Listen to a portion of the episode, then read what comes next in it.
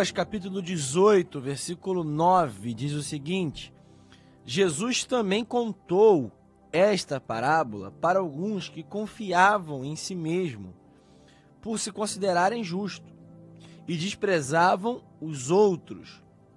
Dois homens foram ao templo para orar. Um era fariseu e o outro era publicano.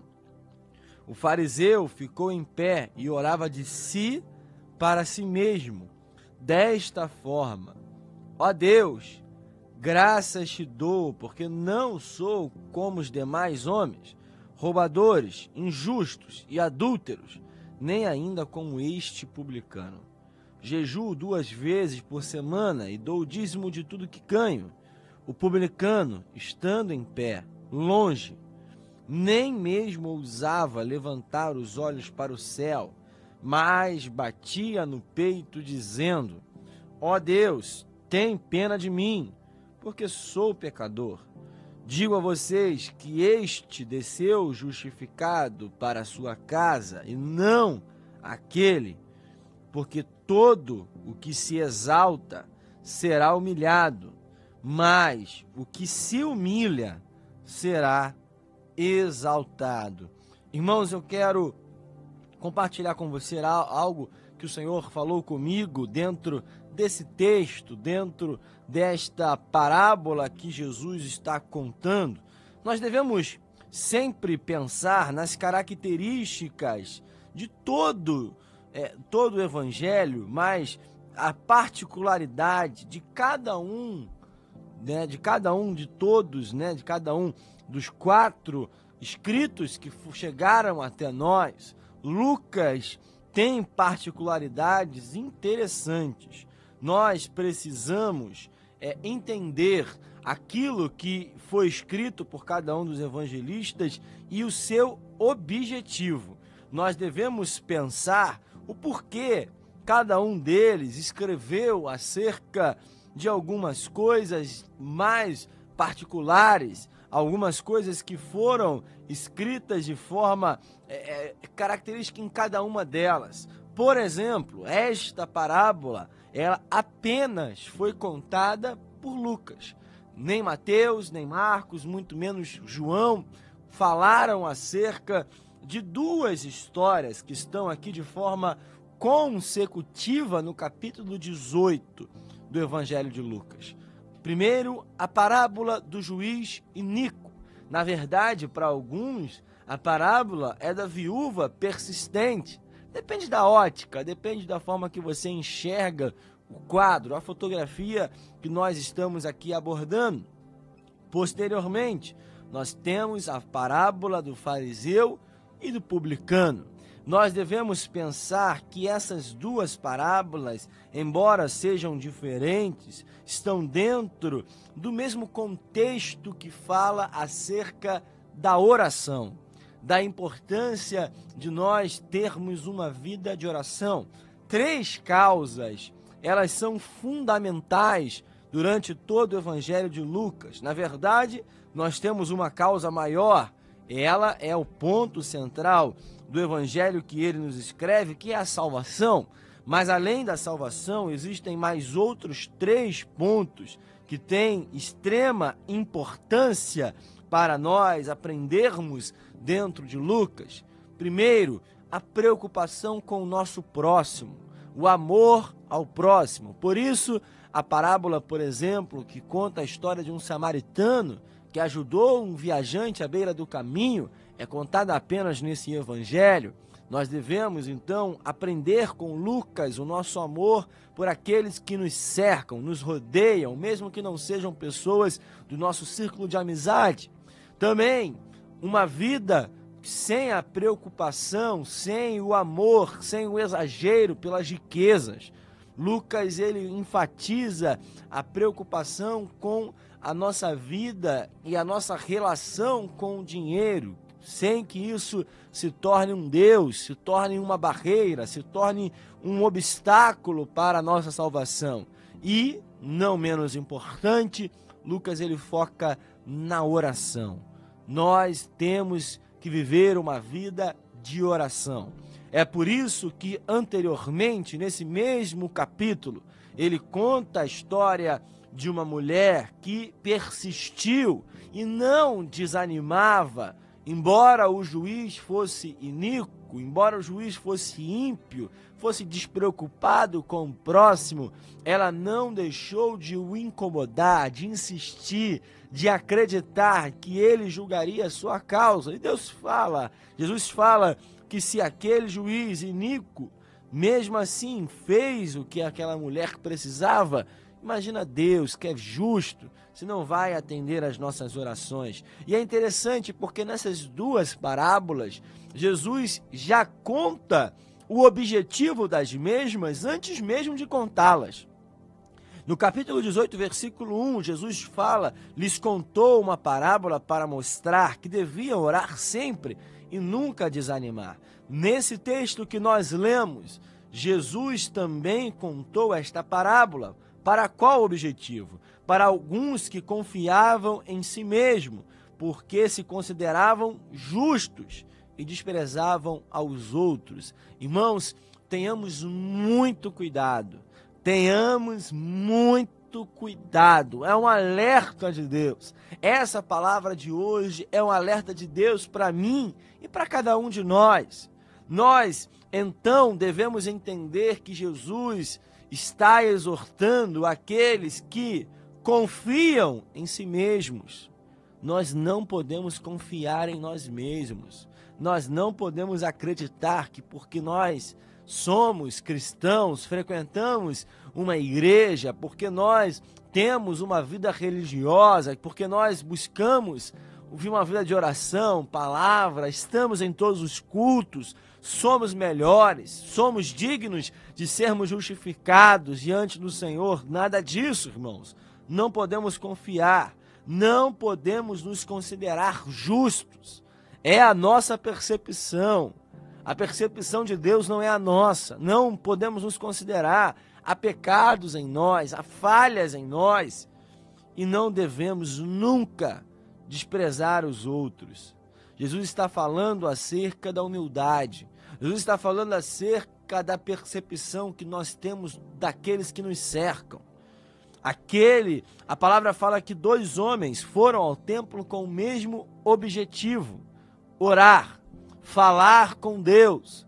O problema é que o fariseu desperdiçou a oportunidade. O religioso desperdiçou o momento, desperdiçou o seu tempo, porque, embora ele estivesse em pé, como era a prática dos judeus naquele período, orar em pé, não era costume ainda orar de joelhos, orava em pé, mas a palavra fala, Jesus contando a parábola, fala que esse homem orava de si para si mesmo. Irmãos, temos muita atenção em nossas orações. O que nós temos orado? Para quem nós temos nos dirigido? Que nós temos proferido com os nossos lábios? Como tem sido a nossa oração? Tem sido uma oração saudável?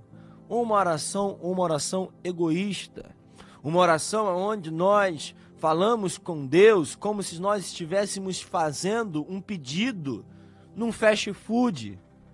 Como se nós estivéssemos é, sendo atendidos num restaurante, aonde nós escolhemos o que nós queremos comer. Nós estamos diante de alguém que está ali para atender aquilo que nós queremos. Jesus não é atendente de restaurante, Jesus não é alguém aonde nós falamos aquilo que queremos e saímos simplesmente e ficamos aguardando sermos atendidos. Nós devemos orar com humildade. Nós devemos orar pedindo misericórdia do Senhor. Esse homem na história, embora seja uma história ilustrativa, Jesus está dizendo acerca daqueles que desperdiçam o seu tempo orando de si para si mesmo, dando graças a Deus pelo que Ele é. Graças eu te dou, porque não sou como os demais homens, roubadores, injustos e adúlteros. Misericórdia, meu Deus, que não cheguemos nesse estágio de religiosidade, aonde a nossa oração é de exaltação a si próprio, onde a nossa oração exalta o nosso eu, onde a nossa oração é de comparação com outras pessoas que nos cercam. Que não tenhamos isso em nosso cotidiano, que não tenhamos isso nessa rotina. Esse homem estava com uma visão tão deturpada acerca da vida cristã, embora fosse uma história que fala ainda, nem ainda como este publicano, ainda consegue ter a ousadia, a coragem de apontar o erro do próximo para se justificar. Estava atento ao outro que estava ali. Irmãos, temos muito cuidado quando estamos na casa do Senhor. Não olhemos para o lado para ver a vida de alguém como régua moral para a nossa vida. Cada um tem a sua história. Cada um tem a sua vida, cada um tem os seus problemas. O nosso papel não é apontar quem é mais santo ou menos santo do que nós. Todos nós somos indignos. Todos nós precisamos da misericórdia de Deus.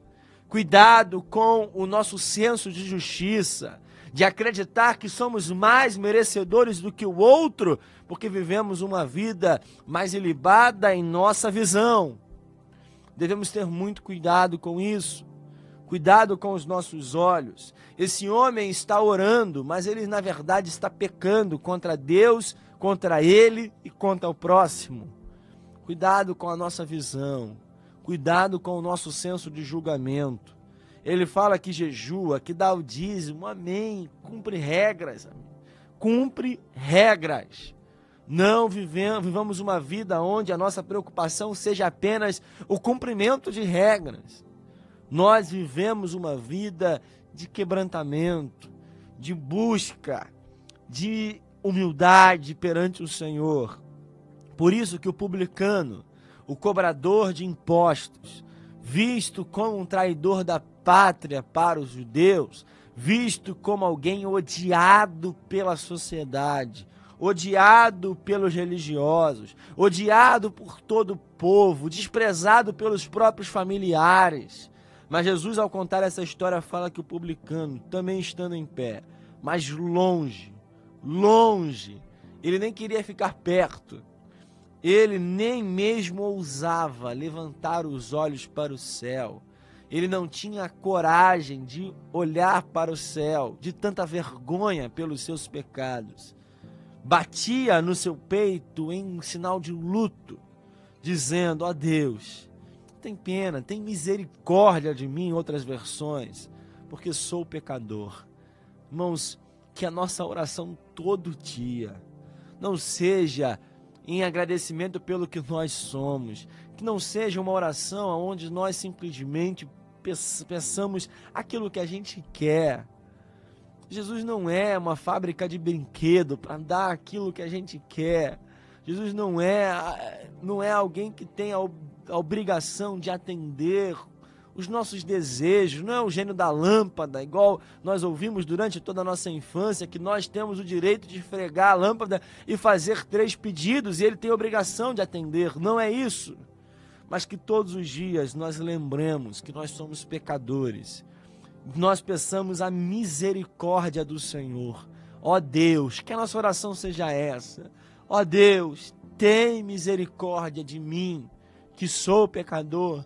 Tem misericórdia de mim, que não sou digno de nada.